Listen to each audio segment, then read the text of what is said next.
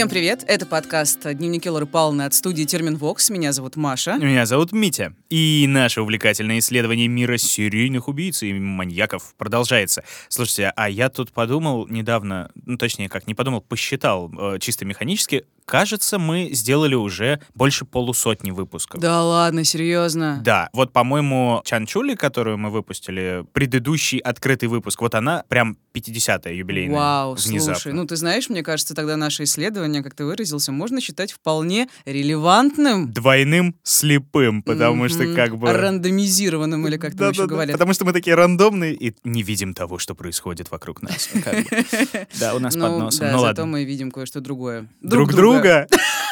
Господи, мы Идеально. пошутили одновременно, Так, ничего себе. э, что у нас сегодня? Так, ладно, сегодня история, которую я бесконечно откладывала, она мне казалась очень страшной, и я все никак не могла к ней подступиться. Знаешь, это как первый серийный убийца Советского Союза. Каждая история очень страшная, к ней очень сложно подступиться. Нет, тут дело не в его, хотя его называют самый известный каннибал СССР. Ну, М. просто история адская, как бы, но моя устойчивость ко всему адскому, как ты понимаешь и чувствуешь, возросла к четвертому сезону. Уже да, вообще ну, непробиваемая твоя, Мария. И твоя наверняка тоже. Железная дева, да. Так что, в принципе, уже пофиг. И вдобавок, э, многие слушатели меня просили рассказать про этого персонажа. Это Николай Джумагалиев, серийный убийца и каннибал из Казахстана. И спойлер, Друзья, в этом выпуске будет очень много отвратительного. Так что если вам тяжело, неприятно, травматично слушать про расчленение человека и м, дальнейшее употребление его в пищу, то лучше выключайте наш подкаст. И Правильно. вот лучше Митины мрачные сказки послушайте. Там есть тоже расчленение человека, Слушай, ну, употребление там его в пищу, сказка, но понимаешь, не так. а я рассказываю то, что было, по всей видимости, в реальной жизни, к сожалению. Ладно. Ах, вернемся к истории, к Джумагалиеву, к Казахстану. Кстати, знаешь, я тут подумала, что вообще-то было бы круто устроить себе путешествие по Казахстану. То есть там реально в плане природы, да, мне, видимо, нужен отпуск, а в плане природы там реально есть все. Там и горы, и тайга, и степи, и холмы, там равнины. А еще, Пустыни. а, да, еще пустыня, кстати, да, там есть. Каракум. Ах, ты все знаешь. Конечно. Конфетки с верблюдами. Вот их э, песок э, из каракума, собственно, берут, сворачивают э, э, в этот фантик. Очень ну, там вкусно. потрясающе красиво. Я что-то залипла на днях, и там реально хоть дюну можно снимать. Вторую часть. часть, которую, по-моему, анонсировали. По-моему, да, да. Это... Да, да, да. Нет, это так. Э, Ребята, я немножечко в этом шарю, давайте О, поговорим. зря я сказала про дюну. О, Ладно. да, слушайте, нет, на самом деле, можно мы чуть-чуть, Ладно, да? давай, немножко история Небольшой сделаем, давай да. мы немножечко, Э, да, э, отс- короче, отступим. Друзья, вот честное слово, я просто порвусь иначе. Мне кажется, Дени Вильнев, гений, шикарный режиссер. Дюна, картина года, может быть, десятилетия, не знаю. А, Ты аж заикаешься от восторга. Да, да, но это очень круто. На самом деле, я э, ждал два года эту картину. Короче, Два года. да-да-да, э, алды знают. Э, Короче, А, очень круто, на самом деле, получилось, очень близко к первоисточнику при всем при этом.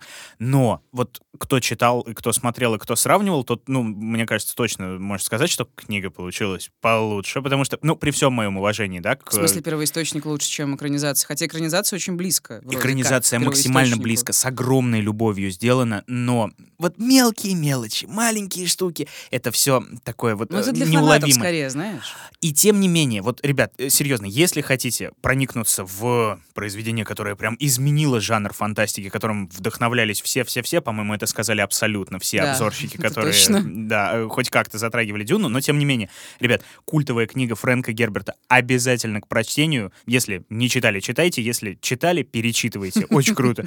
Ну, действительно, невероятно кошерные вещи после нее как-то произошли в жанре, Ох, в кино и везде. Он весь дрожит Ну, от прям. восторга. Я читала когда-то очень-очень давно, правда, помню только червей в основном. Шайхулуды, шпайшмаш флоу, да, все так, как по-линчевски, да. А ты перечитал, наверное, да, перед тем, как... Ты знаешь, я читал вот тоже очень давно, ни- ничего не понял. Потом, когда я увидел, что будет экранизация, я вот специально прочел от корки до корки перед премьерой, вот только-только узнал, что он будет выходить.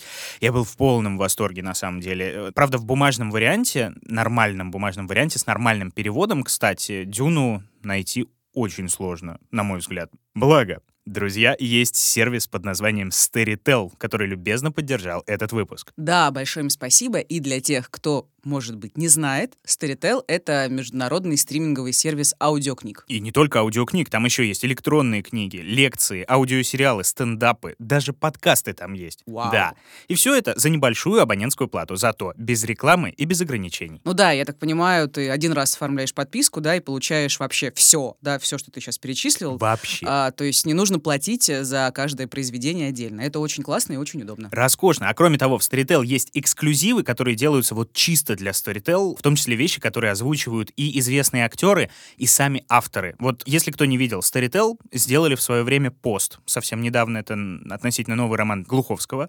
И там кайфовое абсолютно все. Книга — огонь, графика — огонь, исполнение, ну, при всем том, что я не очень большой фанат того, как считает Глуховский, но огонь, огонь, огонь, все равно. Очень круто. Да, а еще там очень много классного, годного нон-фикшна. Я вот, например, пытаюсь читать больше нон-фикшна, чем художественной литературы. Я забил. Да, например, там есть «Вся кремлевская рать», краткая история современной России Михаила Зыгоря. Да, эта Да. книга далеко не новая, но я ее всем бесконечно советую. Ее должен прочесть каждый, кто хочет понимать что-то про нашу страну. И помню, меня даже, ну, я читала прям вот буквально там за пару дней прочла, и меня впечатлила очень последняя глава. Я, как филологическая дева, записываю всякие цитаты, которые меня впечатляют в заметочке. Блокнотик. И да, и вот там была фраза очень сильная. Мы все выдумали себе своего Путина, и, скорее всего, он у нас далеко не последний. Ну, как бы... Заставляет задуматься, да? Кто о чем, а Маша, ну да.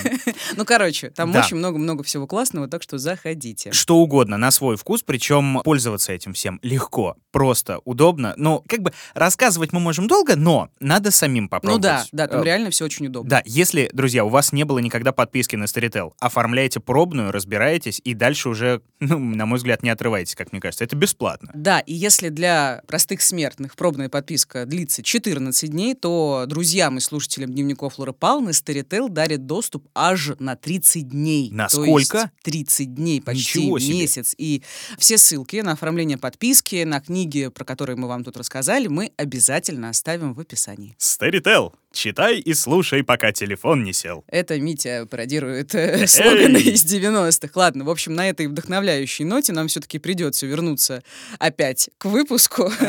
Будет, как я уже говорила, мерзко, но интересно, как, впрочем, и всегда. Поехали.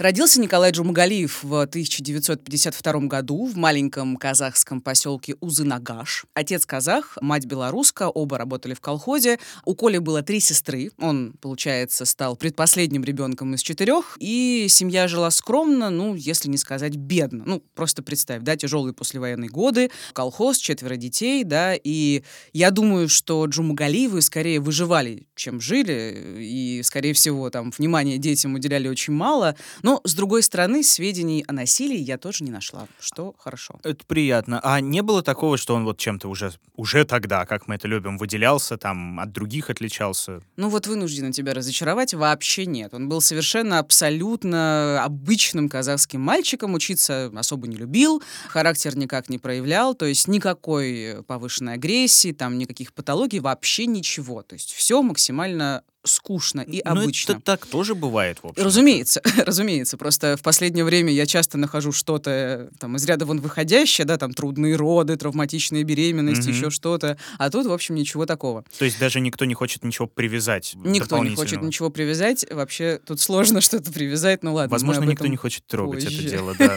на- Кроме меня. Да. После девятого класса Джумагалиев пошел в Алматинское железнодорожное училище. Затем ему, получается, было 18 лет. Джумагалиева отправили работать по распределению в Атырау. Этот город сейчас называют нефтяной столицей Казахстана, но во времена юности Джумагалиева так э, не было. То есть нефтегазовое месторождение в Атырауской области откроют только через 10 лет. Ну, в общем, когда Джумагалиев там был, это был, в общем, обычный поселок без нефти. И экономика не нефтяная была. Но И- он туда э, железнодорожником, собственно, отправился. вот видимо. я не нашла конкретно, но, скорее всего, да. Не нашла конкретно его должности, кем он там работал. Ну, в общем, это и не столь важно. После переезда Джумагалиев, как он сам рассказывал на допросах, начал активно встречаться с девушками. Он утверждал, цитата, «Они, девушки, меня любили, но я не знаю за что». Скромняга. Да, Джумагалиев так много и так часто общался с девушками, что дважды болел венерическими заболеваниями. Но это опять же с его слов. Ну, это с его Такой слов, да, любвеобильный парень. можно еще, да, предположить, что казах без понтов — это беспонтовый казах, да, поэтому, возможно... Не знаю, Митя, насколько уместно это замечание здесь. Ты чё? Ну, нормально, ладно. Они же тоже так к себе относятся хорошо. Не знаю. Ладно, короче, как бы вел он, соответственно, беспорядочно половой образ жизни, Ну, скорее получается. всего, да, похоже на то. Вообще говорят, что он был достаточно обаятельным, приятным парнем. По-моему, я видел обычно. его фотографию, он даже относительно красивый товарищ в возрасте. Ну, то, то есть как ну, он приятно харизматичный. выглядит, Да. да. Как обычно, никогда не подумаешь о том, что этот человек съел какое-то количество людей. Простите, спойлер. Да, Ладно. Звериное обаяние вот, Да, да, да, да, да. Ладно. В общем, в этом Атырау Джумагалиев не задержался, пошел служить в армию. И до 1972 года он служил в войсках химической защиты в Самарканде, это Узбекистан, и Атаре, это железнодорожная станция в Казахстане. И после этого он вернулся в родной поселок Узанагаш, где какое-то время работал электриком. И он пытался поступить в Казахский университет в Алмате на геолого-разведочный факультет, но у него не получилось. Мгм. Вот Ну, такая веха была в его биографии. То есть, получается, электриком он всю жизнь быть не хотел, и, видимо, он как-то немножечко прохавывал то, что через 10 лет могут открыть э, месторождение. Это, ну, такая, наверное, довольно престижная и, скорее всего, довольно хлебная должность геолога-разведка. Скорее всего, да, но и вообще, наверное, у него были амбиции, Ну я да. думаю, да. И, но в целом, конечно, к сожалению, много я чего не знаю, да, о его мечтах, планах, там, рефлексии в юности, да, но, тем не менее, можно сделать вывод, что он действительно хотел развиваться, достигать, поступать и все прочее. Как хороший советский гражданин. Да, но у него, к сожалению, не получилось, э, и он решил попробовать себя в других местах Советского Союза и отправился путешествовать. И вот что пишет об этом периоде его жизни журналист-криминолог и писатель Николай Модестов в своей книге «Серийные убийцы. Кровавые хроники российских маньяков». Скитания Джумагалиева продолжались несколько лет и во многом сформировали его отношение к окружающему миру и оценку моральных качеств будущих жертв, женщин европейского происхождения. Он плавал матросом в Атлантике, работал в Мурманске, Салихарде, электриком на Печорской ГРЭС, побывал в Якутии, трудился на Алдане бульдозеристом, участвовал в экспедициях в Коме, отметился на Чукотке Билибина и в Магадане. Нигде долго не задерживался, максимум 2-3 месяца и снова в путь. А, Интересно, да? Да, если честно, Впечатляет послужной список путь, э, ну, охренительный, да. Я не знаю, насколько, но это, это н- точно не рядовая история, по-моему, для советского гражданина. То есть, ну, да, по распределению куда-то можно, наверное, пропутешествовать, но чтобы вот так вот на всю страну и с таким большим количеством разноплановых должностей, это ну круто. да, да, очень да, круто. да. Приятно, кстати, слышать Модестова снова. Мы с ним, по-моему, уже знакомы в- Да, с по прошлого прошлому и твоего выпуска. да. Ну, я не знаю, насколько приятно, просто у него есть книга, где много чего можно Большой молодец. Слушай, такой момент, ты вот сказала, оценка моральных качеств будущих жертв. Это Ага, что? да, вот сейчас поясню. Как, опять же, Модестов пишет, Джумагалиеву не нравились женщины, которые живут не по исламу. Сам Джумагалиев Ага. был мусульманином, правда, с примесью всякой псевдоязыческой ритуальной мути, но об этом позже. Джумгалиев считал, что женщины меняются в плохую сторону, что они похожи на мужчин, что они матерятся, спят с кем попало, курят, ведут себя высокомерно и все такое. А еще ему не нравилась идея матриархата. То, То есть глобальные женщины, да? И, э, Не просто какие-то его знакомые, а в принципе все я плохо, сейчас, да? сейчас хочу закончить мысль. Я начала говорить про матриархат, просто это очень странно, какой в Советской России матриархат. Ну да, то есть в Советском Союзе были вполне себе феминистские лозунги настроения, там «долой кухонное рабство» и все такое, но принципиальных, а главное реальных сдвигов не было, разумеется. И я думаю, что Джумагалиева впечатлили женщины, которых он встречал во время своих путешествий. Они, возможно, были не похожи на тех женщин, которые жили в Казахстане. Возможно, опять же, это я фантазирую, но, опять же, ему не нравились именно, ну вот, европейские женщины. Они Мгм. его раздражали. И Джумагалиев был ярым женоненавистником, говорил, что от женщин все беды, вот вообще все. Ну, кстати, насчет матриархата в СССР, извини, пожалуйста, я вернусь немножко назад. Я недавно прочел где-то замечательную историю, что никакого строя, кроме матриархата, в России тех лет, по крайней мере, послевоенных, быть, ну, просто физически не могло, потому что основная часть мужского населения была истреблена в войне. Это Все уже немножко другой да. вопрос. Это вынужденная история. Это вынужденная, Отношение но к при женщине при было этом. абсолютно патриархальное, традиционное и так далее. Они да, были и при вынуждены... при этом они тащили они, страну. Да, они тащили, да. и до сих пор, я считаю, вообще Россия женская страна, но в общем и целом, как бы, очень много проблем, ограничений и дискриминации и тогда было, и сейчас. Тогда это была скорее вынужденная роль, но просто женоненавистничество Джумгалиева, оно абсолютно, ну, абсурдное несколько, да. Плюс ко всему, наверное, воспитание в такой э, классической э, мусульманской истории, да? Ну вот я не нашла, насколько его семья была мусульманизирована, да, но, да, вот он был мусульманином. Короче, это на самом деле не то, чтобы очень объясняет э, его дальнейшее поведение, да, и действительно у него не было ничего такого в юности, никаких травм, ничего, что как-то повлияло на его такое яркое неприятие женщин, то есть никто его вроде не обижал. Ну, разве что венерические заболевания, о которых ты Вот, говорила. кстати, это версия. Это Да. версия. А еще есть версия, что вроде как ему один раз за всю его молодость отказала женщина, вернее, А, девушка. И всё. учитывая, что он нравился всем и всегда, это могло стать для него ударом. Но как бы это все так себе предпосылки, Мгм. ибо то, что он э, будет творить дальше, объяснить, конечно, невозможно. Ну, разве с точки зрения психиатрии, но я не буду спойлерить. Да. Не, ну ладно, был бы хоть какой-то клянос, может быть, еще куда ни шло, это можно было как-то бы привязать, там, этот единичный э, удар по самолюбию, по нарциссизму и всему остальному, но что-то как-то это пока незаметно ну, ничего. Даже если этот удар был, то что он будет делать потом? Ладно, Да. поехали дальше. Любопытный факт. Сам Джумагалиев говорил, что его странные мысли и фантазии, связанные, прости господи, с каннибализмом, появились как раз во время вот этих скитаний. Вот как он это объяснял. Прошу прощения за качество звука. там высокая радиация и так далее, тяжелая работа. Тогда я не жалел себя. И, очевидно, вот там и началось это. Высокая радиация... Подожди, но он же не так прям сильно скитался, чтобы... Куда он не он, в высокую уточняет, где радиацию там у него пришел? была высокая радиация. Возможно, где-то, где он работал, он там в каких-то экспедициях участвовал. Короче, к сожалению, да. Экспедиции в будущее, в Припять? э, Нет, ну, нет, что- нет. Ну, в смысле, какие-то места, где был повышен радиационный фон. Ну, о радиации же знали в... Не, о радиации точно э, знали. Ну, где-то, где-то, возможно. Ну, я не думаю, что он это придумал. Ну, плюс учитывая, что он, Либо наверное, это в химзащите слухи. служил. Ну да. плюс еще это. Короче, я не могу сказать конкретной области. Вообще, это, разумеется, никак не связано с тем, что его странные мысли и фантазии были спровоцированы радиацией. Это все бред, конечно, полнейший. Ну, это очень странно. Это просто, Не связанные оговорюсь, это версия самого Джумагалиева, да, она, разумеется, нерелевантна, и я привожу ее просто для понимания того, как он сам думал про себя и про фантазии, которые у него появлялись. Мгм. Но это какие-то, я опять же не понимаю немножко связи, просто уточнить. Это какие-то смутные образы, это что-то такое навязчивое, непонятное, или это конкретика какая-то уже пошла, связанная непосредственно с каннибализмом? Как сам говорил Джумагалиев, да, ему постоянно снились расчлененные женские тела. Цитата. «Медленно так плывут руки, ноги, торсы». Конец цитаты. Но пока ему удавалось сдерживаться. Да, фантазии огонь, конечно, в кавычках. И после своих скитаний и смены работ э, Джумагалиев вернулся в родной поселок Узунагаш и устроился на работу пожарным.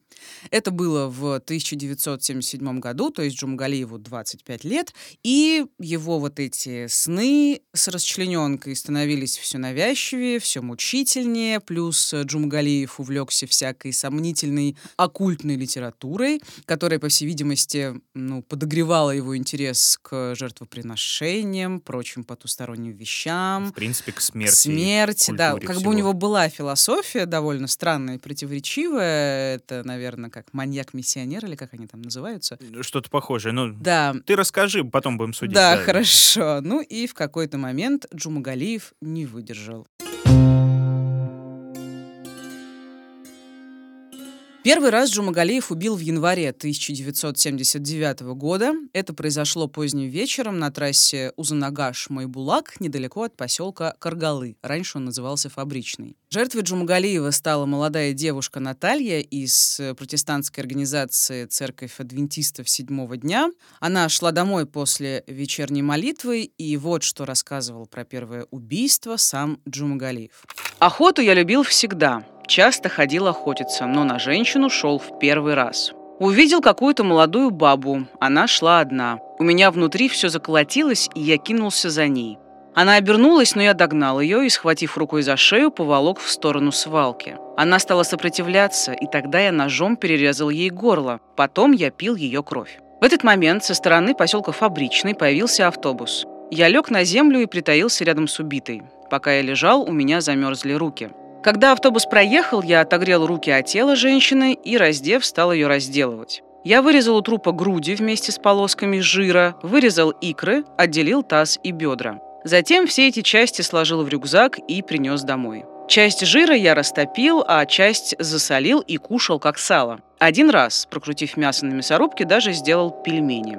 Все мясо я всегда ел только сам и никого не угощал. Два раза жарил сердце и почки. Мясо тоже жарил. Но оно было жесткое, и готовить его на собственном жиру приходилось долго. Мясо этой женщины я кушал около месяца. Первый раз я ел человечину через силу, а потом привык.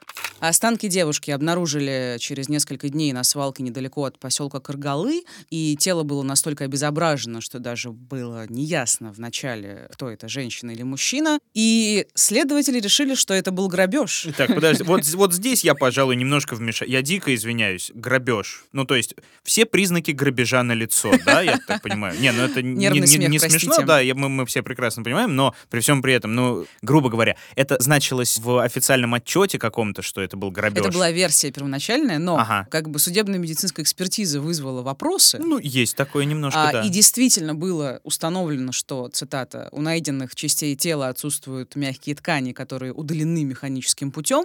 И у кого-то, кстати, возникла мысль, что убийца каннибал, хотя расчленение не обязательно связано с каннибализмом, разумеется, но эту версию отвергли, потому что, ну, не могут советские граждане есть друг друга. Ну, естественно, как бы конец 70-х, правда, это уже немножко на излете вся эта... Ну, ф- тем не менее. идеология, всё- но- но- но всё всё-таки да.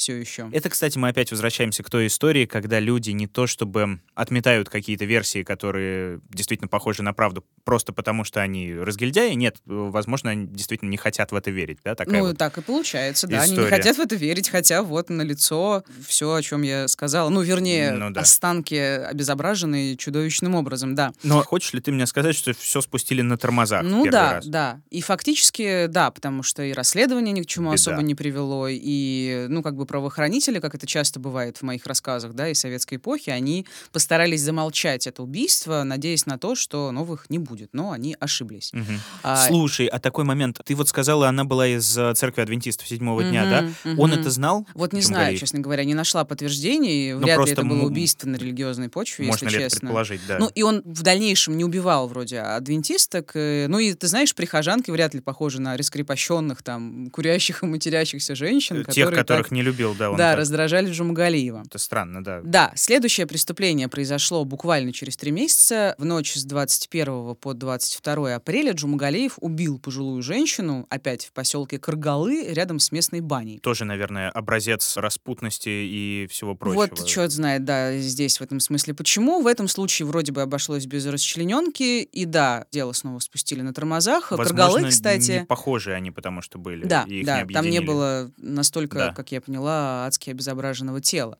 Насчет Каргалы, этого поселка, они находились в 80 километрах от дома Джумгалиева, и маньяк был 8-10, уверен... да? Да, 8-10, конечно. Маньяк был уверен, что там было очень много распущенных женщин, почему-то он так думал, и поэтому большую часть своих убийств он совершил именно там. Мгм. Итак, третье убийство. Он, видишь, это все делает достаточно быстро. Случилось летом э, этого же года, 21 июня. На этот раз э, в Прошлое в Узунагаше. апреле, да? Да. Май, июнь. Ну, 2-3 месяца у него Да, шаг перерыв. есть. Да. И это уже было в Узунагаше, в поселке, где он, собственно, жил. Мгм. И ночью Джумагалиев пробрался в дом и убил двух спящих женщин, пенсионерку и ее взрослую дочь. В доме был третий человек, маленькая девочка, но ей повезло, она По одной версии спала в отдельной комнате, запертой на ключ, в другой она там в шкафу спряталась. В общем, тоже, как обычно, данные разнятся. С девочкой потом очень долго работали психологи, и я даже не буду рассказывать, во что превратились тела ее матери и бабушки. И спасибо большое. Да, и лучше послушай, что рассказывал об этом Александр Гинзбург в 1979 году, замначальника штаба МВД Казахской ССР. Он говорил с Джумгалиевым про это убийство. Почему ты убил двух? Почему ты убил вначале бабушку, а потом спящую молодую? Ну, вот я начал пить кровь, она невкусная, старая, вот это и вкусная. Ну да, комментарий, наверное, да, не нужно. Три убийства, один год, ну, с перерывом, да, в 2-3 месяца по идее... И одно же... из них двойное. Одно из них при этом двойное. Четыре убийства тогда получается. Да. Э, три инцидента. Но это же повод задуматься, да, получается? Там да, да, это, конечно, конечно. Уже расследование началось, и вот что рассказывал Айнакул Нарманбетов. В 79 году он был начальником отдела УВД Алматинского облисполкома. Один за другим появились труп, то есть убивали, душили или вообще убивали расчлененный труп он. Даже этот людоед дошел до того, что насиловал полумертвых женщин. Да, это короткий фрагмент, э, но я посчитала его важным, потому что правоохранители все-таки поняли, что имеют дело с каннибалом, что который, людоед, да. Да, угу. который к тому же оскверняет мертвые тела. Следователи думали, что убийца психически больной человек и пытались искать преступника, думая, что он психически больной, угу. но улик особо не было, допросы дополнительных сведений не давали, поиски, к сожалению, в основном были безрезультатными. Правда, в доме, где он убил двух женщин, обнаружили, вернее, думали, что обнаружили отпечаток пальца, потом выяснилось, что это отпечаток части внутренней стороны ладони, ну, который, собственно, никак бы ну, да. не помог. Ну и что? Джумагалиев спокойно работал пожарным, жил с девушкой Татьяной, которая вроде бы ничего не подозревала. А следующее убийство он совершил из мести. Это та самая Татьяна, с которой он жил, рассказала ему, что некая Валентина украла у нее личные вещи. И Джумгалиев сказал, чтобы Татьяна пригласила Валентину к ним домой. И вот что было дальше. Цитирую фрагмент из его показаний. Я увидел молоденькую симпатичную девушку. Сама Татьяна находилась во времянке вместе с моей сестрой Зоей. Мы с девушкой немного посидели, а затем я раздел ее, и мы занялись сексом. Причем все происходило с ее согласия. Потом я подумал, что в комнату может войти моя любовница, и предложил Валентине перейти в сарай. Я поднял ее с кровати и на руках отнес в сарай, расположенный во дворе. В сарае мы еще раз совершили половой акт, но я не был удовлетворен. И тут у меня возникло желание задушить девушку. Сжав ее шею обеими руками, я стал ее душить. И в этот момент я вновь захотел ее. Затем я взял свой нож и аккуратно перерезал ей горло. Я стал сосать ее кровь и опять возбудился. Совершив с ней еще один половой акт, я понял, что она уже умерла. Расчленив ее тело по суставам, я сложил мясо в бочку, а то, что осталось, зарыл в огороде.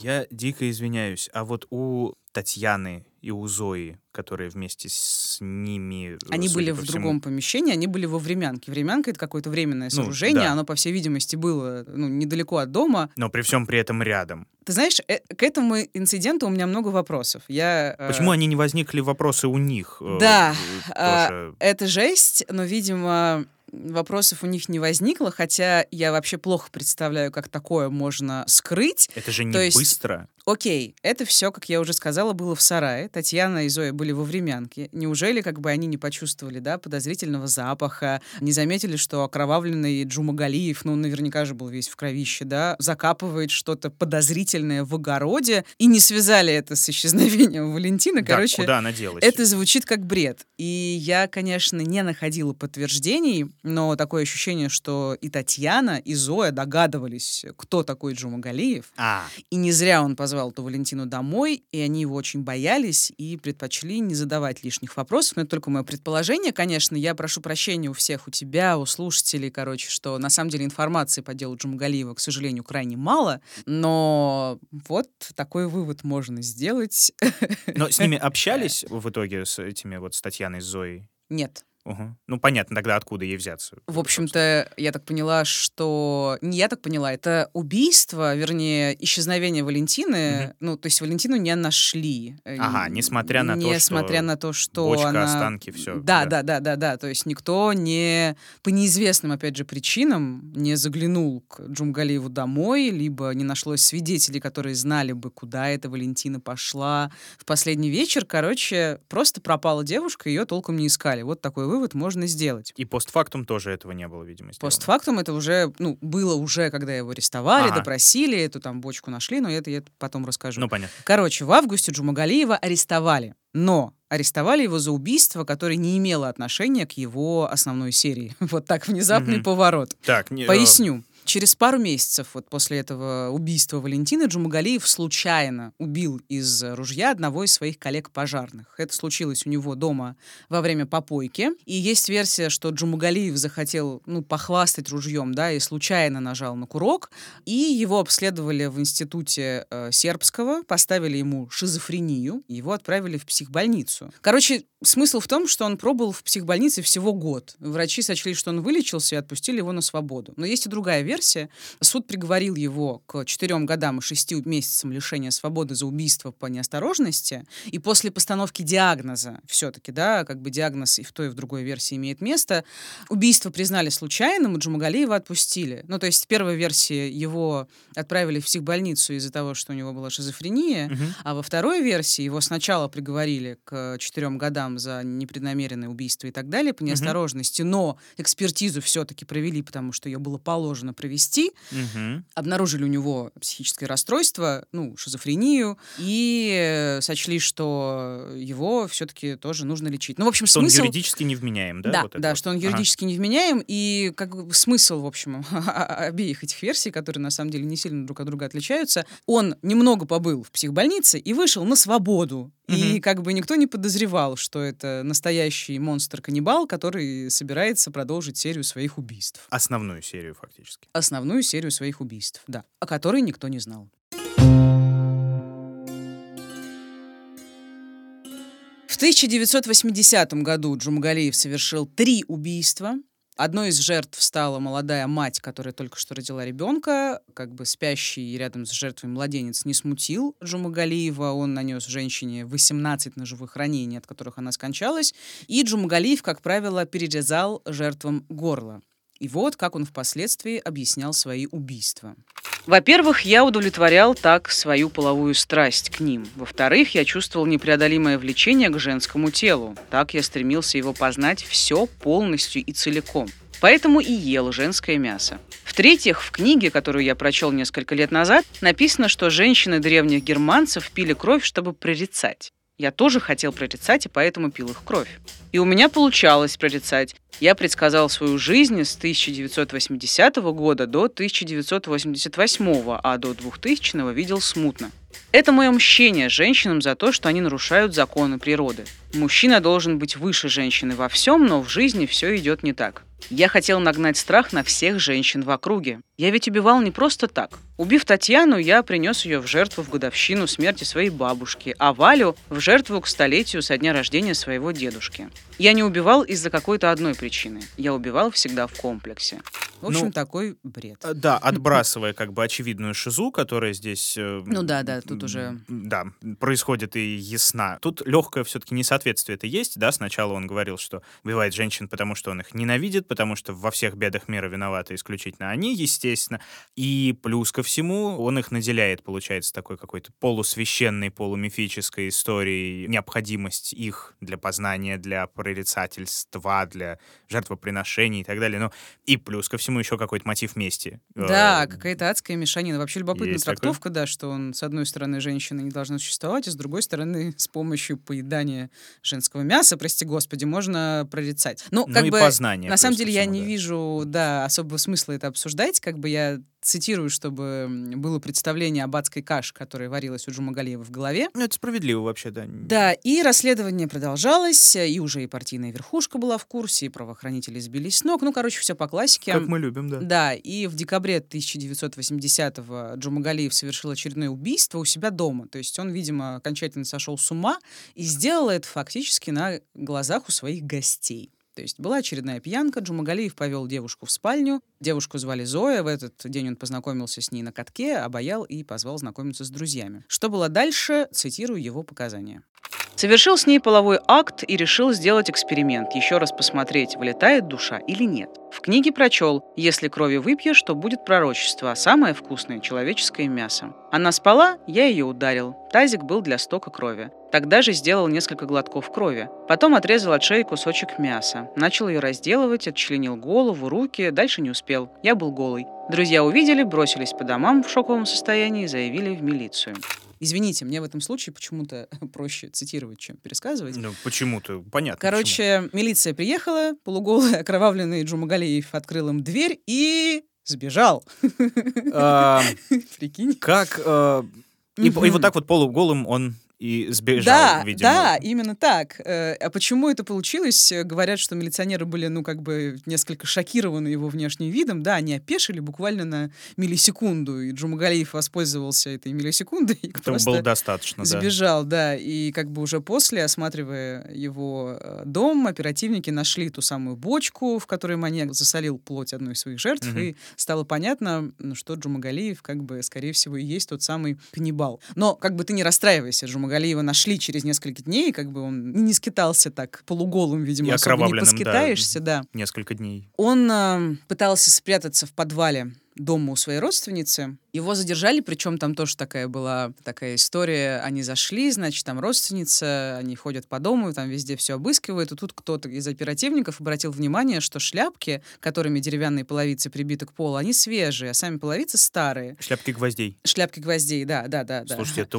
это удивительно. Да, ну, собственно, Ой, Шерлок просто Холмс, короче, да. внимательный оперативник. И они вскрыли mm. эти половицы, выяснилось, что там подвал, и там сидит Джумагалиев. Да, его задержали. И он не стал скрываться, он рассказал следователям про все свои убийства. К этому моменту, получается, их было девять, включая случайное убийство пожарного. Ну и Конечно, он обильно им рассказывал про бред, э, который как бы циркулировал в его голове, там, про ритуалы, мщение, прорицание, там, питье крови, душу, которая вылетает, когда ты разрезаешь горло жертве и так далее. Угу. Еще Джумагалиев говорил, цитата, «Я встал на сторону животных и с людьми делал только то, что они делают с животными». Конец цитаты. Это, знаешь, просто в копилку как бы очередных абсурдных заявлений. Не будем делать, да, тут э, нота Бена, что не все что он делал с людьми, люди делают живот, но как бы да.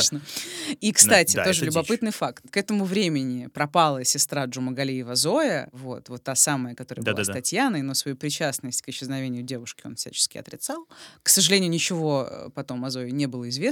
Ну и так как у Джумагалиева уже был диагноз шизофрения, его заново отправили в институт сербского, там диагноз подтвердился, и его опять отправили в спецлечебницу. Он провел там 8 лет. Лечили его ударными дозами препаратов, инъекциями, процедурами, ну, как бы по классике не самой гуманной советской психиатрии, которую еще называют карательной. Ну, в этом случае, как бы, извините меня, да, нас уже ругали, что мы в случае Москвина, да, там говорили, ну, тут, в общем-то, немножечко заслуженно, тут еще более заслуженно, скажем так. Я просто говорю о том, что советская психиатрия была карательной. Все. Я, я просто не, говорю я о том, что это было заслуженно. Я вот не, не... кидайте меня в меня чем хотите, да но хорошо, это так. Хорошо, хорошо. В плане Джамагалиева, да, я согласна, но я сейчас вообще-то не об этом говорила и никак я не... об этом. Да, в общем, в 1989 году врачи решили, что Джамагалиев идет на поправку, решили перевести его в обычную психбольницу, и здесь бы эта история Митя кончилась, и мы бы разошлись э, по домам, но как нет. в море корабли, но да. Да, но нет. Отправка в обычную психбольницу. Джумагалиева сопровождали только санитары и медсестра, и когда они втроем приехали в аэропорт Манас, это в Бишкеке, Джумагалиев сбежал. Снова сбежал, Снова несмотря сбежал. на 8 лет, получается, да, ударных доз э, всех этих психотропных и прочих лекарств, которые должны были, по идее, превратить его в овощ. Вот, я тоже удивилась. То есть у него была мотивация, ясное сознание, все нормально, он соображал. И да знаешь, даже в неясном сознании, еще... как бы, ну, физиологическая ну, вот возможность. Тут, тут, тут очень сложно сказать, в каком он был состоянии, да, мы же не знаем его анализы, ну, да, да, там да. ничего не знаем, можем только предполагать. Но знаешь, что меня в этой ситуации возмущает, что его конвоировали только два человека. Вы как бы перевозите потенциально опасного, сумасшедшего, как бы нет слов, чтобы ну, да. подобрать эпитет. С другой а... стороны, они могли быть такими же, как мы с тобой, такие, ну, 8 лет, ну что, ну, вот эти инъекции, карать привлекательная э, советская психиатрия. Ну что, куда он уйдет? Ну, может быть, да. Но Да. с другой стороны, Ну, он жрал людей, да. чуваки. Да, Как бы, блин, ладно. достаточно легкомысленно. Очень. И Джумагалиева, конечно же, сразу объявили во всесоюзный розыск. Его искали в Москве, в Киргизии, в Узбекистане. И почти два года он скрывался в горах. Главным Чего? образом на территории Киргизии. Два года. Два года, да, представляешь? Офигеть. И Джумагалиева искали все. Учитывая, что его искали все, военные внутренних войск, там, милицейские патрули, вертолеты, даже дельтапланеристы. Мгм, правильно. А, вот, чувак в горах Так, а два года. жил. А что он делал? Он, э, ну, про, действительно как-то скрывался хитро и здорово, или он э, из серии прятался на глазах у всех? Ну, ты знаешь, он рассказывал сам, что для пропитания собирал лекарственные растения, мумиё, это какая-то загадочная какая-то Мумиё, роскошная штука. жижа. Я не знаю, что это такое, я Ой, читала, маска пыталась из нее такая разобраться. классная получается. Короче, говорят. пишите в комментариях, что такое мумиё. Что такое Да. мумиё? Это какой-то горный воск, это какая-то смесь чего-то с чем-то. слушай, Короче, я так и по-моему, не это что растение. это такое. Нет, это не растение, это какая-то... В общем, ладно, неважно, неважно. Мумиё, которое из Мумиё, из мумия делают. Ладно, смысл в том, что он жил как бы как такой бродяга в шалашах, в пещерах, охотился на зверей, пил их кровь. Ну, Ну, куда действительно, без этого, да. да? Привычка Ещё- вторая натура. Конечно. Еще он рассказывал, цитата, «Здоровье поправил на природе. Там боярышник, шиповник, яблоки, травы разные. Звери меня не трогали, а птицы даже об опасности предупреждали». Конец цитаты. Это Э, да, как так, немножко слияние с природой. И... сказок. Ну вот это вот, да, на самом деле, как мы, по-моему, в выпуске с Нагиевым, да, мы говорили о том, что вот у человека истинно звериная природа проявляется, и в этом состоянии он может и выжить после 10 пулевых ранений, да, и да, так да, далее. Да, да, да, да, И Ты здесь вот совершенно такая вот абсолютно прав. история. Это невероятная тяга к, э, к тому, Животные чтобы... инстинкты, которые пробуждаются и выжить. которые, да, могут, соответственно, дать какие-то сверхспособности. Хотя это полная Нет, дичь. ну с другой стороны, вообще в Извините. целом человек очень-очень приспособляемый и адаптируемый ко всяким э, разным условиям. Живучий мы, короче. Я как э, А прирожденный Джумгалиев, э, с- приспособленец, подтверждаю. Зачем так много самокритики? В общем, представь, да, вот это все происходит. Горы, Джумагалиев, Мумиё, и в какой-то Птицы момент... предупреждают Да, птицы, да. значит, там дельтапланеристы сейчас Мгм. прилетят. Давай там спрячься куда-нибудь. Не смешно. Ладно, в какой-то момент Джумагалиев решил пустить преследователей по ложному следу, и он э, попросил своего знакомого поехать в Москву, отправить оттуда в Бишкек письмо, написанное Джумагалиевым, и он писал, что он в Москве и собирается там убивать. А, э, Я дико извиняюсь. На- Наверное, бог с ним, где он там в горах взял своего знакомого. Нет, нет, нет, нет. Он, видимо, ну, все-таки он скитался, если он контактировал с местными жителями. Ага, э, ну да, Где-то там да. у него были знакомые. Короче, Не горного барана он попросил, ну, разумеется, что, да. там были какие-то поселки, он кого-то попросил отправить такое-то письмо. Шутки категории И- Г пошли Да, да, уже. да, да, да. И план, э, как бы при всей его легкомысленности, сработал. На это странное письмо без марок обратили внимание как бы сотрудники почты. Вернуть его отправитель они не могли. В графе от кого значилось лишь фамилия имя без адреса Джумагалиев Николай. Ну, уже И тогда- достаточно, да. Да, и тогда почтовики передали конверт в милицию, да, и правоохранители решили, что маньяк действительно в Москве, и стали там усиленно искать. Но в в горах они поиски тоже не бросили, просто... Ну, Ну, как- дополнительно, да, вдруг, да, да. на да, всякий да, случай. Да. А, такой момент. А в горах ты говоришь, что если он не только да, жил среди зверей и птиц, а еще и с людьми общался, не пошел он на новые убийства еще плюс ко всему дополнительно? Вот тут я нашла только один факт, что в 2014 году уже ему было предъявлено обвинение в том, что он в 1990 году, как раз в то время, когда он скитался, он убил девушку в Актюбинске. Это произошло дома у девушки. Других подробностей, к сожалению, не нашла, но да. Ну, это Э, такая не очень понятная версия. Возможно, подтянули, да, ты, может быть. Может быть, да. Да. Вот, к сожалению, правда, по его делу крайне мало подробностей. Ну, в общем, время шло, а Джумагалиев оставался на свободе. В конце концов, Джумагалиеву надоел мир зверей и птиц, и у него возник вот такой план. И вот что он рассказывал об этом в интервью. Два года я был в бегах, потом в Фергане был задержан за кражу. Но я инсценировал кражу, чтобы вернуться в Ташкент, потому что здесь в горах невозможно было. Поиски шли на поражение, применялась авиация и все наземные службы. Поясняю. Джумагалиев решил инсценировать кражу, попасть в милицию и прикинуться китайцем. В общем, такой гениальный план. И в апреле 1991 он... Расист. э, Расист. Он украл овцу из Атары, которая паслась недалеко от Ферганы. Это такой город в Узбекистане. И причем он сделал это подчеркнуто тупо, наивно, как бы, да, ну, чтобы точно заметили, точно это как э, задержали. с письмом, да, подписать Николай Джумагалиев. То есть максимально глупо, и это работает. Вот такая вот Ну вот замечательная здесь не- есть другой нюанс. Ну, как бы план сработал наполовину. То есть его действительно поймали, его доставили в отделение. Он действительно сказал, что он китаец, который сбежал из родной страны в поисках лучшей жизни. Но сказал это на чистом казахском языке. Не знаю. Да, и как бы Джумагалиев надеялся, вот это было реально наивно, что он отсидит там какой-то небольшой срок, да, за кражу, и выйдет на свободу с новым именем, там, новым паспортом, еще там чем-то новым. Ну, короче, не знаю, как он это вообще себе представлял. Ну да, это странно. Но милиционеров как бы насторожило, что он толком не мог объяснить, э, где пересек границу, чем он занимался в Китае, и вся его эта версия была шита белыми нитками. И, собственно, действительно, это было очень странно, и решили на всякий случай проверить, не тот ли это беглый каннибал, который Мгм. уже два года скрывается в горах, и в отделение вот в Фергане приехал следователь по делу Джумагалиева Юрий Дубягин, который до этого с ним контактировал, и, собственно, этот Дубягин узнал маньяка. Я ему сказал добрые слова, которые больше у меня и не могли возникнуть. Коля, сука, вставай. Он вздрогнул, потому что, как говорится, узнал. И когда потом он говорил, «Ну, я Абаков, я по глазам видел, что я попал в точку. Извините. Да.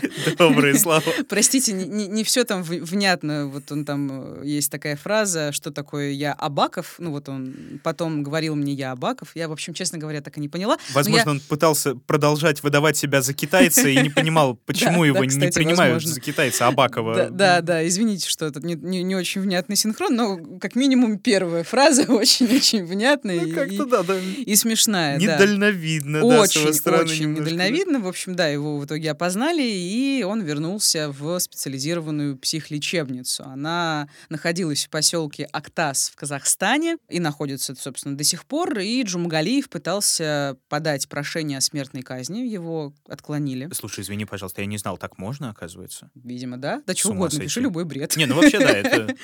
Да, дал несколько интервью. Ну, я не знаю, видимо, все-таки горы, птицы ему нравились больше, чем, разумеется, психбольницы. Ну да. И в этот момент к нему приезжал общаться такой был полковник МВД Евгений Самовичев. Он изучал поведение серийных убийц. И вот предлагаю послушать, что он писал в своих записках о каннибале.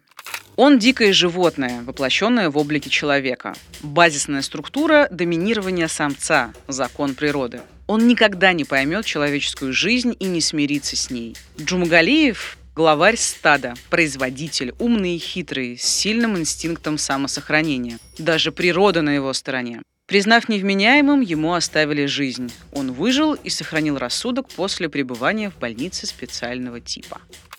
Ну да, все, о чем мы говорили, в общем, такая классическая животная история, такой альфа-хищник. Да, хищник э, шизофрении. В психбольнице Джумгалиев увлекался игрой в шахматы, ремонтировал технику, и врачи рассказывали, что он вел себя довольно примерно, помогал персоналу. И я натыкалась на интервью одной из сотрудниц лечебницы, которое она давала в 2008 году, и эта сотрудница лечебницы говорила, что Джумагалиев безопасен, что его можно выпустить на волю как бы с последующим наблюдением у психиатра. То Мгм. есть ему можно Мгм. лечиться а- амбулаторно.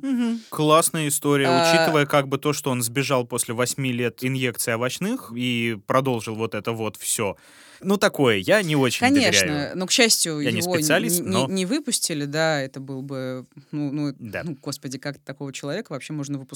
И вряд ли, ну, он такой выродок, он вряд ли может быть безопасным для окружающих. Я да, более и- чем уверен, если честно. Ну, то есть, как бы это не, не то, чтобы не лечится, может, это и лечится действительно, но это же, как, э, собственно, сказал вот этот товарищ, которого ты цитировал, это базисная структура, да? Да, И это определяет его, мне кажется, бытие более чем Мгм. полностью. И, И даже если он делает вид, что он такой весь примерный, там ремонтирует технику и все прочее, не факт, что он в не- этих условиях, скорее всего, оказавшись снова, ну, Да, если не в же- горах, да, а да, да, да, да, Да-да-да. Среди обычных людей, которые, в общем-то, воспринимаются не иначе, как добыча. Зачем ему Да, я с тобой- шахмат ремонтировать? Да, и совершенно технику согласна. играть? И что мне еще осталось добавить? В 2016 году в WhatsApp, в Фейсбуке в том числе, начали появляться сообщения, что Джумагалиев якобы сбежал. А, Прикинь. это, это тогда же, когда вот эти же люди, которые говорили, девочки, э, против ковида вакцины не действуют, надо обязательно записываться на ноготочки в Калагурды каком-то там таком. Это стопроцентный возможно. Повод. Не, да, это прикольно. Ну, в общем, это, да, очередные фейки из WhatsApp, вот, но, к счастью, действительно выяснилось, что это неправда. Проверили эту клинику, да, вернее, психиатрическую лечебницу, все, он там как бы как был, так До и сих остается, пор есть, да. и слава богу, да. А, Зачинщиков этих сообщений, да, привлекли к ответственности, ну а и вот да. это приятно, если да, честно. да, и в общем, да, Джумагалиев до сих пор в психбольнице, ну и получается, что он находится там уже 30 лет, ему под 70, и новостей о том, что он умер, заболел или еще что-то я не находила, поэтому, скорее всего, он до сих пор там. Слушай, а, такой момент на всякий случай. Те, кто слушает этот выпуск, наверняка видят, как он называется, да? Ты у меня тоже спрашивала, как лучше назвать. И в результате, э, по-моему, остановилась на варианте «Железный клык». Да, да, да. Железный зуб, Маугли. Ну да, я что-то как-то не спросила, почему он, собственно. А, да, я забыла про это сказать, да. Ну, у Джумагалиева были металлические коронки, вот, видимо, чтобы было проще употреблять в пищу человеческое мясо, наверное, не Что-то знаю. как-то не очень по-животному, я дико извиняюсь. Ну, выпал у тебя зуб, все, ты в дикой природе, дружище. Не надо играть с Ну, у войной. него действительно были металлические вставные зубы, и вот такое ему дали псевдоиндийское прозвище. Красиво. Я, вернее. я слышал, что он еще э, был вроде как сатана Да, это конечно. и хищник. Ну, по-другому, в общем-то, ты знаешь, сатана, да. Ну, в общем, пусть Ну будет да. железный клык с Железный клык мне почему-то нравится больше. Ладно, ну, э, на этой охренительно вдохновляющей ноте я предлагаю, да, заканчиваем. Да, это упражнение. был, да, упражнение. Это был подкаст «Дневники Лоры Павловны». Меня зовут Маша. Меня зовут Митя. Новые выпуски слушайте в мобильном приложении на сайте SoundStream, на любых удобных вам подкаст-площадках, а это и Apple подкасты, и Google подкасты, и Spotify, и Яндекс Музыка, и CastBox, и вообще все остальное. Да, и, конечно, не забывайте, что у нас есть подписка ВКонтакте, в приложении SoundStream, в Apple подкастах. И еще важно, подписывайтесь, пожалуйста, на наш Инстаграм, собака Лора Павловна 2020, и вообще на соцсети нашей замечательной, любимой подкаст-студии Термин Вокс. Мы делаем много чего классного. Да, подписка, кстати, следующий выпуск, который будет закрыт немножечко. О чем он? Немножечко. Чуть-чуть, самую капельку. О чем он, вы можете узнать в сцене после титров и пишите в комментариях, о ком бы это могло бы быть. Ну и по традиции, будьте осторожны. И будьте счастливы.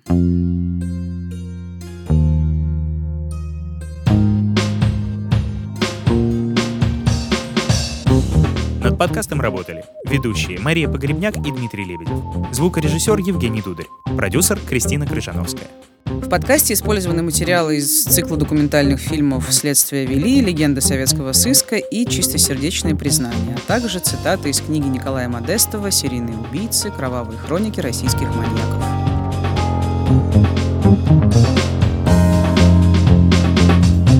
Следующий выпуск о туризме и для туристов.